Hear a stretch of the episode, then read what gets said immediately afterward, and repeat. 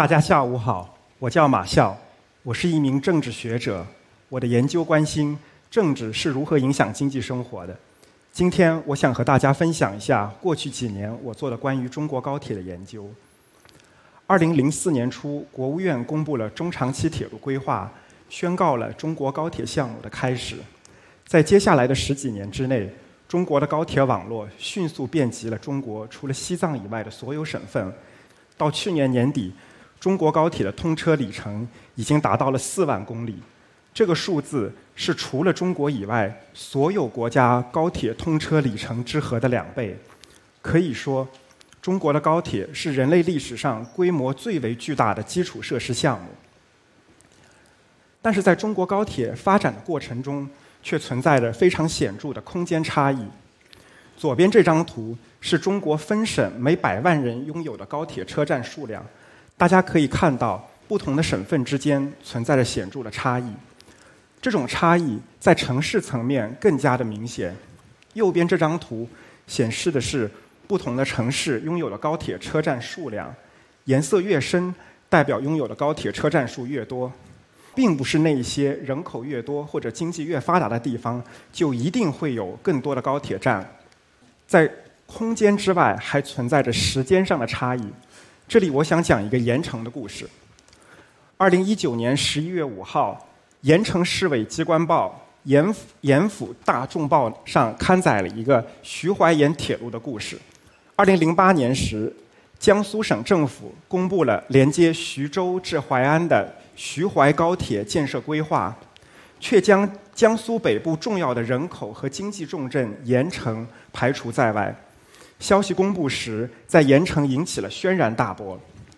当时的盐城市委市政府的主要领导立即行动起来。来到了省会南京和首都北京，向有关部门争取将这条高铁延伸至盐城。根据这篇新闻报道，当时盐城的领导用于向上级汇报的材料堆成了像小山一样。经过了三年的努力，二零一一年时，江苏省政府原则同意将徐淮铁路延伸至盐城，但盐城人民还没有来得及庆祝，就得知。这一段延伸段的设计时速只有一百六十公里每小时，远远低于高铁的运行时速。一一年时，盐城的市委领导、市政府领导相比零八年时已经换了一批，但这些新领导再一次动员了起来，来到北京向有关部门争取。到了二零一三年时，淮安至盐城的这一段铁路的设计时速从一百六十公里被提升到了两百公里，但是盐城没有放弃。领导继续向有关部门争取。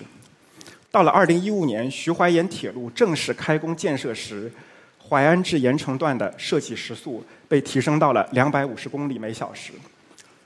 二零一九年十二月，徐淮盐铁路正式建成通车。这时候，距离这条铁路规划最初提出已经过去了整整十一年。而在盐城以南三百公里的地方，上海连接杭州的沪杭城际高铁。从规划提出到建成通车，仅仅用了二十个月。我们可以看到存在的这种巨大的时间上的差异。其实，在过去十八年中国高铁建设的大潮之中，盐城的故事仅仅是冰山一角。大家可能也在日常生活中有所耳闻，相关的故事引起了国内外媒体的高度关注。中国的媒体还将这种现象称为“高铁争夺战”。我在研究中尝试去理解。高铁建设过程中为什么会出现刚才提到的这种空间和时间上的差异？很多观众可能会说，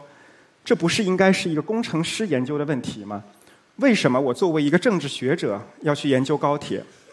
的确，在高铁的建设和规划过程中，有很多技术层面的问题需要解决，比如高铁经过沿线的地质和地形、高铁的转弯半径、铁轨的间距。建成后预期的客流等等，这些问题不仅会影响高铁的安全运行和它未来的经济收益，同样也会影响高铁的走势。但是呢，大家不要忘记，在中国高铁是一个由政府投资的公共项目。政治学就是研究那些稀缺的公共资源是如何被分配的。一九三零年代，知名的政治学者拉斯维尔曾经对什么是政治给出过一个定义。他说：“政治就是一个什么样的人在何时以何种方式获得什么的问题。所以说，大量的政治学者都在研究一些公共品，例如道路、电力、水利这些设施，它是如何被分配的。其实，在世界各国，我们都能够见到政治家或者决策者利用政治影响力来扭曲在基础设施建设中技术规划这样的例子。我在这里呢，想举一个日本的例子。大家在这张图上看到的是日本东北部岩手县的一条铁路，这条铁路的名字叫大船渡线。在这条铁路的沿线有两个重要的人口中心，就是用这个蓝点表示的路中门崎和千旧。在一九二零年代，这条铁路建设规划的时候，本来这条铁路可以从西向东走直线，但是当时岩手县正好有一位非常具有影响力的众议员。为了给他自己在岩手县呃北面的老家争取更多的选票，通过施加政治影响力，使得这一条铁路硬是向北拐了一个弯，形成了这种非常罕见的 U 型的一种走势。实际上呢，这种情况在日本各地都屡见不鲜，以至于在日语中有一个专门的词语来形容这样的现象，叫做“我田引铁”，也就是将铁路。引到我的票田里来，但是呢，呃，我们说这种政治上的考虑，它其实是一种自上而下的，从政治家出于获得政治支持的角度去解释基础设施分配的一种逻辑。呃，中国的政治制度和社会背景和其他国家也存在着很大的区别。那在中国，基础设施的建设会遵循着一种什么样的逻辑呢？在过去几年，通过和大量的中央地方官员的访谈，以及追踪高铁建设的案例，我发现了一种自下而上的逻辑。我把这种逻辑呢称作地方化博弈。地方化博弈指的是地方政府部门为了本地区的利益，利用体制内外的各种渠道向上争取政策资源的行为。这里用地方化作为修饰有两个意义。首先，这种行为，它争取的目标是为了本地区的利益，同时呢，争取的形式也并非千人一面，各地都各显神通，带有鲜明的地方特色。很多观众可能会问：地方政府为什么要向上争取政策资源？这里有若干个因素。首先，对于地方政府的领导来说，他们呢和任何单位和大家呃工作的公司中一样，有 KPI 考核的压力。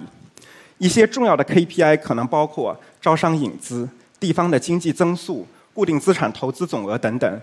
他们在这些 KPI 表考核中表现如何，会直接影响到他们的职业发展。所以，他们有非常强烈的动机呢，去获得这些能够为地方提升 KPI 的大项目。当然，并不是所有的领导都想要晋升，无论是因为年龄的原因，还是因为其他的一些因素，有些领导可能已经没有进进一步晋升的考量了。但即便如此，领导之下的地方部门也会推动着领导去争取这些项目。领导的日程永远是他的下属给他安排的。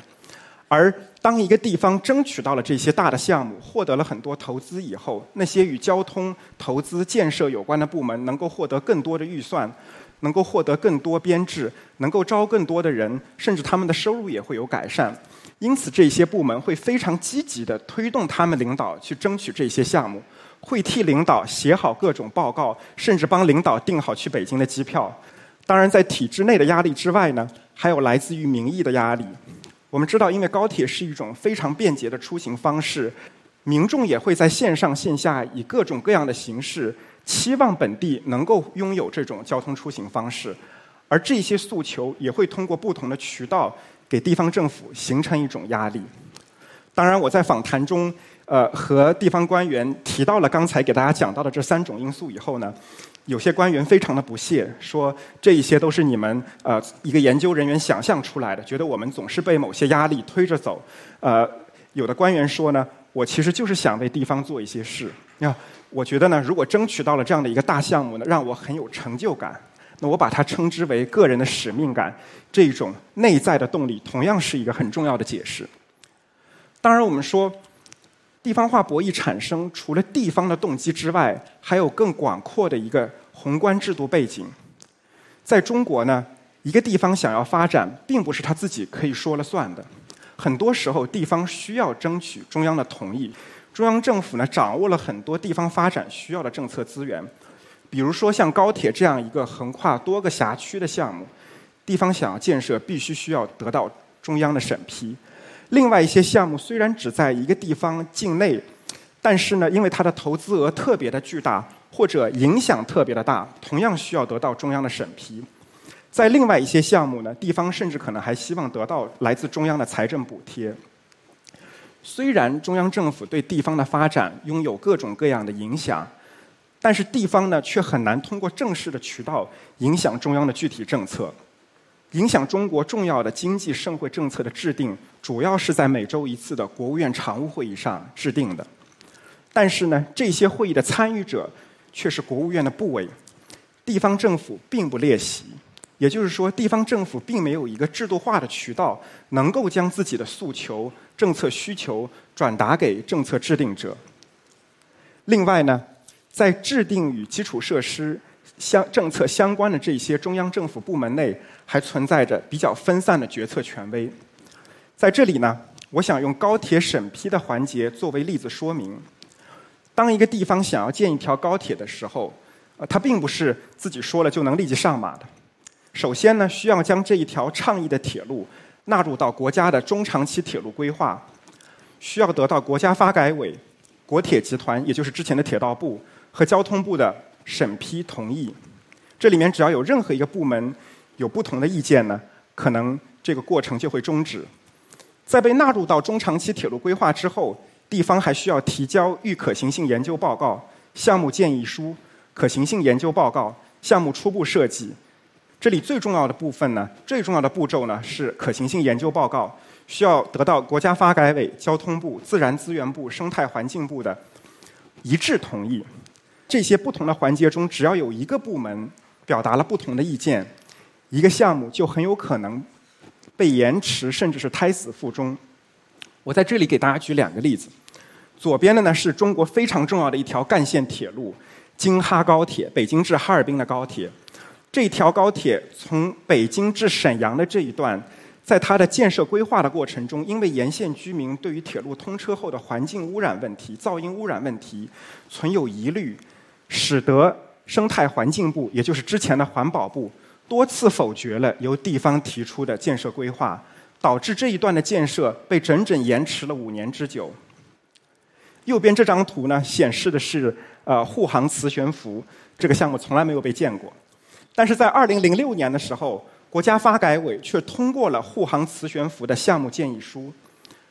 但是在通过之后呢，另外一个重要的部门，也就是当时的铁道部，却放弃了磁悬浮技术，转而使用我们现在大家每天都能看到的这种轮轨高铁。因此，沪杭磁悬浮再也没有被建过。但是和沪杭磁悬浮同时获批的上海虹桥站，至今仍然为这一条不存在的铁路预留了线位。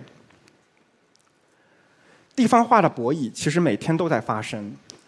但是呢，大部分的博弈行为都发生在闭门的会议之中，只有极少数的偶尔会见诸媒体，能够被我们捕捉到蛛丝马迹。在我的研究之中，通过和大量官员的访谈，我发现各地的驻京办在地方化博弈过程中扮演了重要的作用。大家如果有机会到北京的话呢？在地图上可能会发现一些非常有趣的地方，这些地方都是以各地的名字命名的，比如说浙江大厦、内蒙古大厦、辽宁大厦、安徽大厦等等。那这些大厦呢，很有可能就是各地政府驻北京办事处所在地。驻京办的一个重要的任务是将地方对于不同项目、不同政策的需求，以文件的形式报送给相关的部门，同时协调不同部门之间。呃的利益区分。前段时间我看到了一条铁路的环境评估报告，仅仅是评估一条铁路的环境影响，这个报告就有九百二十八页。大家可以想象一下，铁路只是中国众多社会经济政策中的一项政策，同时中国又有三十多个省、三百三十个地级市、两千八百多个县，不同的地方每天围绕着不同的政策向中央会报送大量的政策需求。而部委的人力物力，他们的精力都是极其有限的，大部分这些报送的材料都是石沉大海。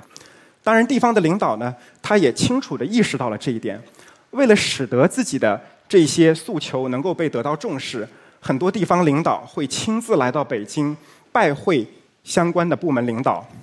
这也是为什么前几年有些新闻报道说，国家发改委门口的一些餐馆特别的火爆，一席难求，并不是因为他们的菜做得多好吃，而是因为承接了大量的这样会面的需求。在这种会面之中呢，很多地方会和中央的部门进行一些博弈，除了在传达自己对这些政策的需求之外，可能还会做一些交换，比如说主动提出承担更多的开支。或者在另外一些与这个部门有关的项目中做出更大的让步，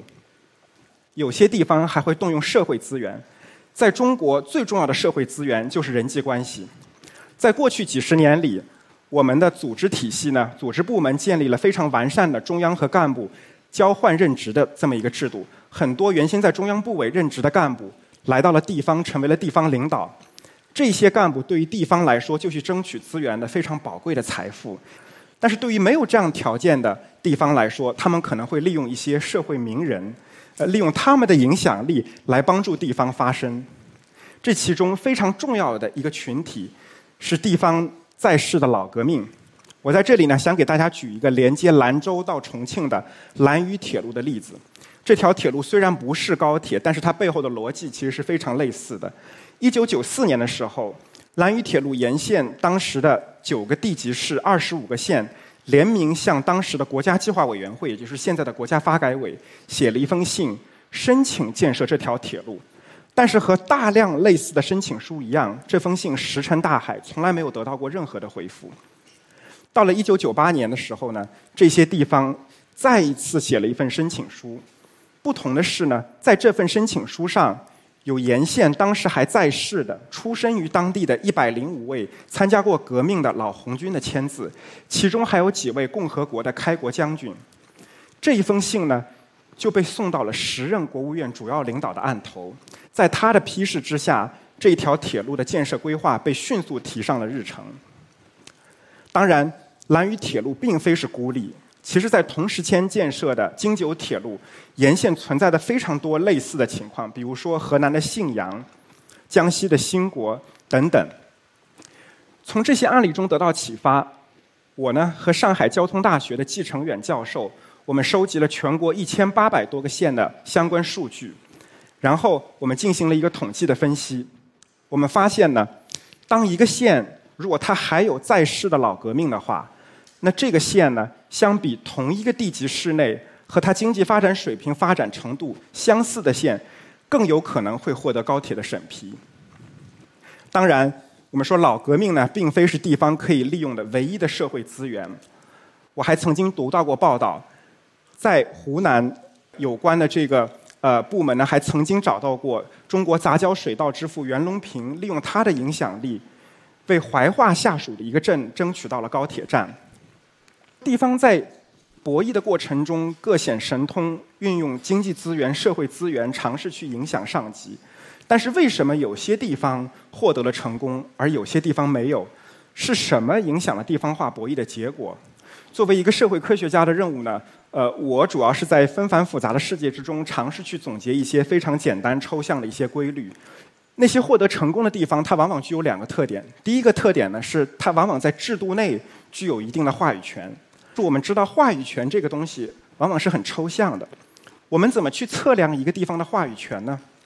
我就想到了在中国政治中非常常见的一个现象，叫做职级高配。什么是职级高配？就像这张图显示的一样，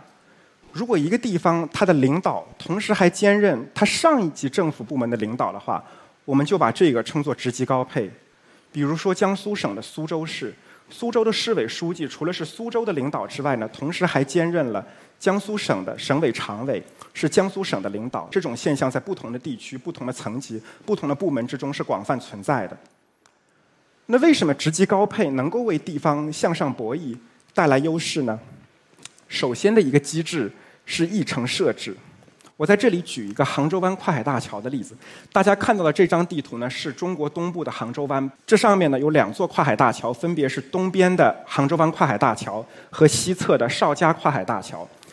一九九零年代，当浙江省讨论哪一座大桥应该先上马的时候，位于杭州湾南移的宁波和绍兴两地展开了激烈的竞争。但是在浙江省政府向上提交申请的时候，由于宁波市的领导呢还兼任了浙江省领导的职务，使得浙江省在决定的时候最终决定先上马东线项目。这是我所说的议程设置的优势。当然，如果地方直接和中央打交道的话呢，职级高配还能给地方带来一些信息上的优势。我们知道，中国政府呢，其实它的运转就像是一台非常精密的仪器。当两个部门打交道的时候，是严格遵循了职级对等的原则。当一个普通地级市的领导来到中央拜访一个部门，中央部门呢，只需要派出一个和他级别相似的厅级干部接待他就可以。但是，当一个市的领导如果还同时兼任的省领导的时候呢，这个部门就需要派出一个部级领导与他来接待。那我们可以想象一下，在这两种情况之下，后者呢更容易将自己的诉求转达给那些决策者。当然，我也将这些经验呢进行了一个统计的分析。在全中国范围之内，假设两个地方它的经济、人口、财政收入这些情况都是完全一致的情况之下。如果一个地方它获得了职级高，它是一个职职级高配的城市的话，那这个城市获批高铁、获批更多高铁站的概率也就更高。在制度内的话语权之外，另外一类能够有效的为自己争取到政策资源的呢，是那些在制度外具有影响力的地方。在向上博弈的过程中，不同的地方都会说当地的民众非常需要高铁，但是怎么去证明这一点？在这一个过程中呢，地方政府可能会采取一种我所称叫做“默许”的抗争的策略。这里我给大家举一个2015年达渝铁路规划的案例。达渝铁路是连接达州到重庆的一条铁路，在这条铁路规划方案公布之前，有两种方案被广泛的争论。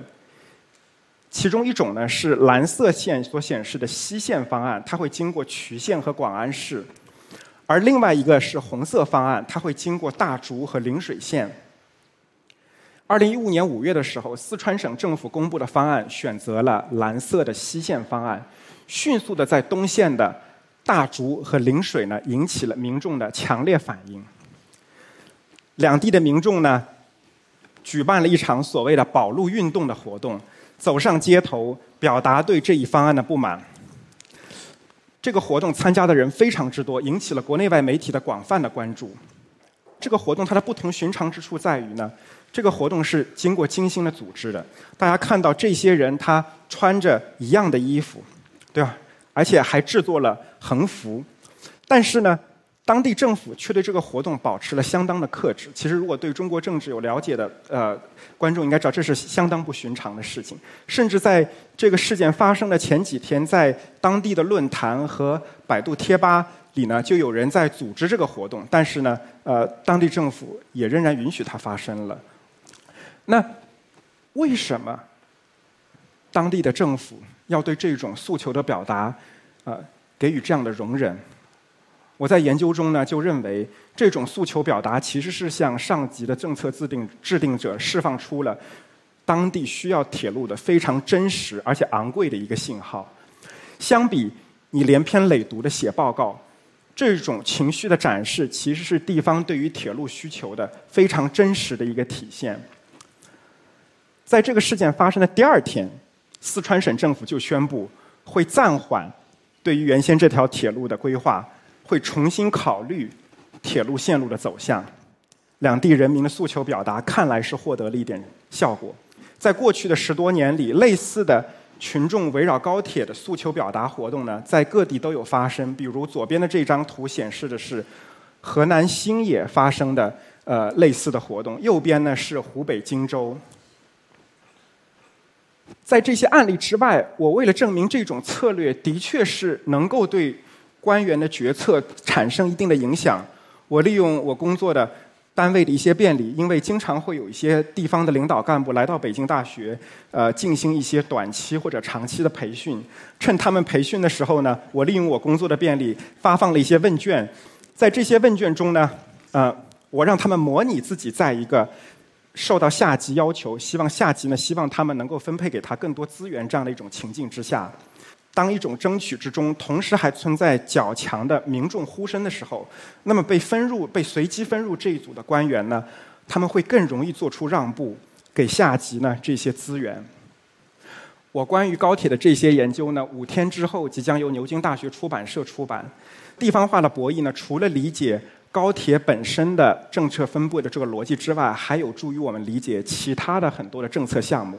比如说像港口、地铁这样的交呃基础交通呃设施，以及呢大型的工业项目、行政区划变革、经济特区的设置等等。在地方化的博弈之中，地方政府虽然只是为本地争取一些利益，但是他们的行为可能却具有全局性的重要性。我们知道，中国是一个幅员非常辽阔、各地发展差异非常巨大的国家。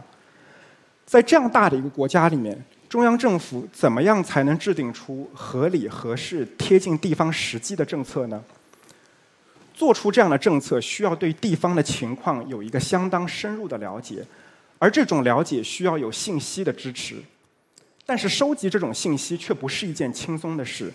通过地方化博弈。地方政府不仅为自己争取到了利益，而且在这个过程之中，还不自觉地向中央政府输送了很多关于地方的信息。这些信息不仅包括地方的经济社会发展水平，还包括这个地方对于不同类型政策的需求，以及这种需求的强度。我认为呢，这种过程也为我们中国过去几十年经济快速增长、社会稳定。提供了一个重要的解释，谢谢大家。